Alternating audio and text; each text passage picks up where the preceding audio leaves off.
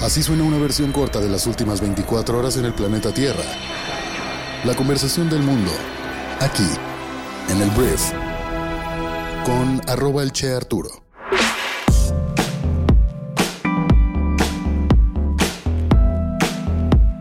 Muy buenos días, bienvenidas, bienvenidos a esto que es el brief para este jueves 25 de enero. Yo soy Arturo Salazar, soy tu anfitrión y uno de los fundadores de Briefy y en este podcast vas a informarte con un resumen de las noticias que debes conocer el día de hoy para ser una persona bien informada. Muchísimas gracias por estar aquí y vamos a comenzar con esto que es el brief. Arranquemos hablando de la agencia o más bien de la planta de Audi, Audi México, porque alrededor de 1.300 trabajadores del primer turno de la fábrica de coches de alta gama de San José Chiapa en el estado de Puebla han paralizado su trabajo a las 11 de la mañana de este miércoles después de una negociación fallida con la empresa que se ha alargado durante 11 semanas. La plantilla de trabajadores exigía un aumento salarial del 17% para el 2024 y la contraoferta de la compañía fue del 5%, que me imagino que el argumento fue que es un aumento conforme a la inflación. Ellos querían un 17% y no se armó. En el último intercambio entre ambas partes, el sindicato rebajó su petición de un incremento al 15.5%. Dijo, bueno, pues no 17, 15.5 y Audi ofreció un 6.5%. No hubo acuerdo, entonces está parada la planta.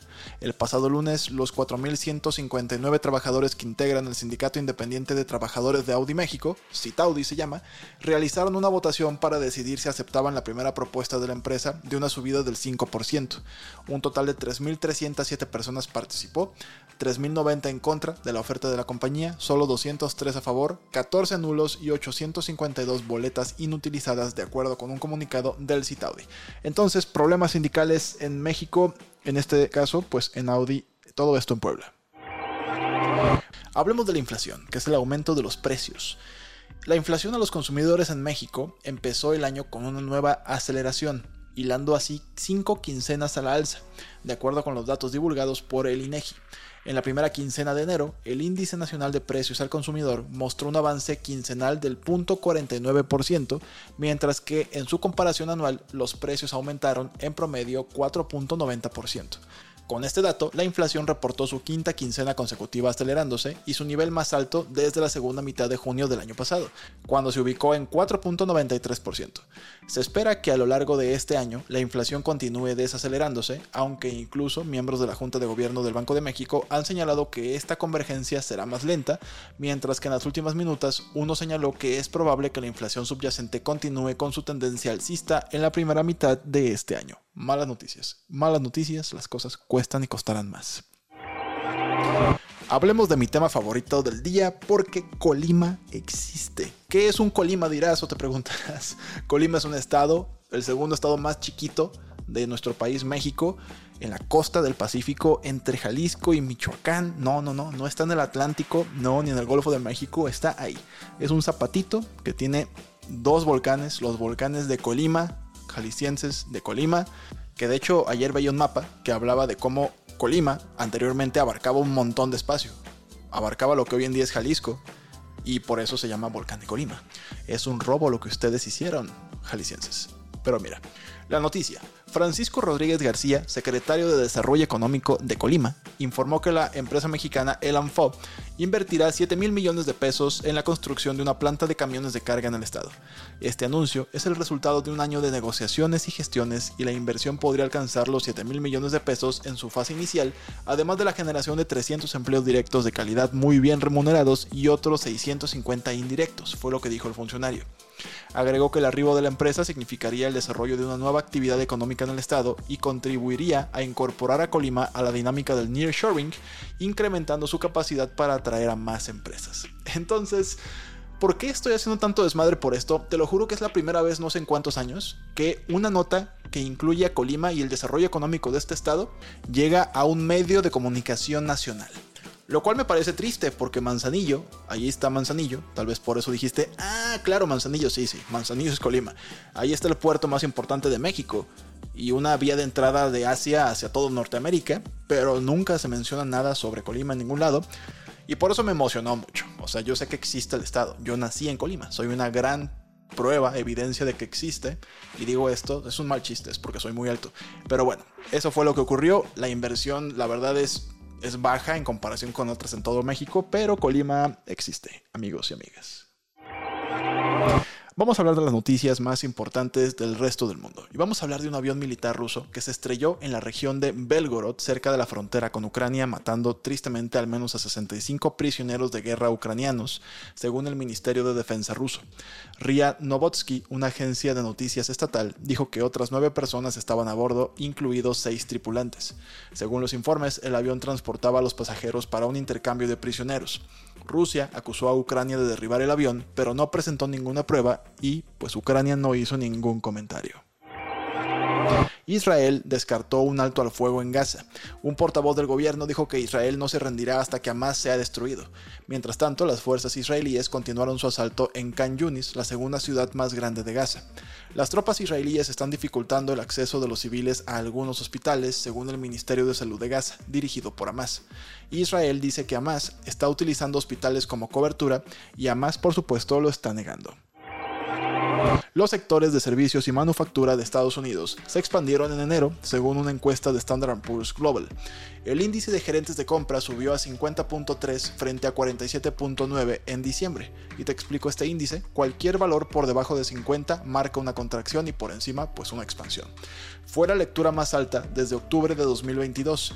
Las sólidas cifras pueden frenar las expectativas de que el Banco Central comenzará a recortar las tasas bastante pronto. Tesla reportó una caída del margen bruto en el cuarto trimestre del 2023 con respecto al mismo periodo del año anterior, ya que recortó los precios y ofreció incentivos para impulsar la demanda de sus vehículos eléctricos. La empresa también advirtió de una fuerte desaceleración del crecimiento del volumen este año en comparación con el anterior. Voy a citarlos. En 2024 nuestra tasa de crecimiento del volumen de vehículos puede ser notablemente inferior a la tasa de crecimiento alcanzada en 2023, ya que nuestros equipos trabajan en el lanzamiento de la próxima generación de vehículos en la Gigafábrica de Texas, fue lo que dijo la compañía en un comunicado. Las acciones de Tesla con sede en Austin de todas formas cayeron un 5% en las operaciones posteriores al cierre. Lamentablemente se cree que más de 70 personas han muerto tras el derrumbe de un túnel en una mina de oro en Mali este viernes. No está claro qué causó el accidente, pero el Ministerio de Minas del país instó a los mineros de oro a respetar escrupulosamente las medidas de seguridad. Mali es el tercer productor de oro de África, pero muchas minas artesanales, entre comillas, más pequeñas están mal reguladas y los accidentes mortales son comunes. Por si de repente ves, oye, esta pieza de oro está muy barata, pues esa pieza de oro probablemente viene de estas minas artesanales que provocan muertes de personas muchas veces menores de edad. Entonces, mucho ojo. Hablemos otra vez de negocios. Voy a hablar de la capitalización de mercado de Microsoft, que alcanzó ayer los 3 billones de dólares este miércoles, después de que el precio de las acciones creciera un 1.3%. La compañía superó brevemente a Apple, que el año pasado se convirtió en la primera empresa valorada en 3 billones de dólares. Las acciones de Microsoft subieron un 57% en 2023, principalmente gracias a sus inversiones en inteligencia artificial. El mercado de valores de Estados Unidos se ha recuperado durante la última semana y el Standard Poor's 500 cerró en un nivel récord este lunes. ASML, una empresa de tecnología holandesa que fabrica máquinas de litografía avanzadas para chips de última generación, dijo que los pedidos aumentaron a un récord de 9.190 millones de euros, que son 9.980 millones de dólares, en el cuarto trimestre del 2023, frente a los 2.600 millones de euros del trimestre anterior. El valor de mercado de la empresa se ha cuadruplicado en los últimos cinco años hasta los 260 mil millones de euros, lo que la convierte en la empresa tecnológica más valiosa de Europa. Por último, los científicos han realizado la primera transferencia exitosa de embriones en rinocerontes blancos.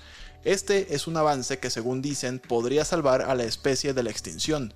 Solo hay dos rinocerontes blancos del norte en el mundo, y este procedimiento se realizó en rinocerontes blancos del sur, que es un primo cercano de los del norte. Los científicos esperan replicar el proceso con los rinocerontes del norte y así salvaríamos a esta especie. Digo, primero la eliminamos y ahora la queremos salvar, ¿verdad? Pero bueno.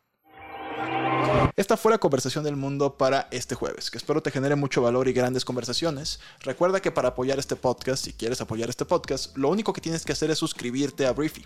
Es nuestra plataforma educativa para líderes de negocios que te permite desarrollar tus skills de management en 15 minutos al día.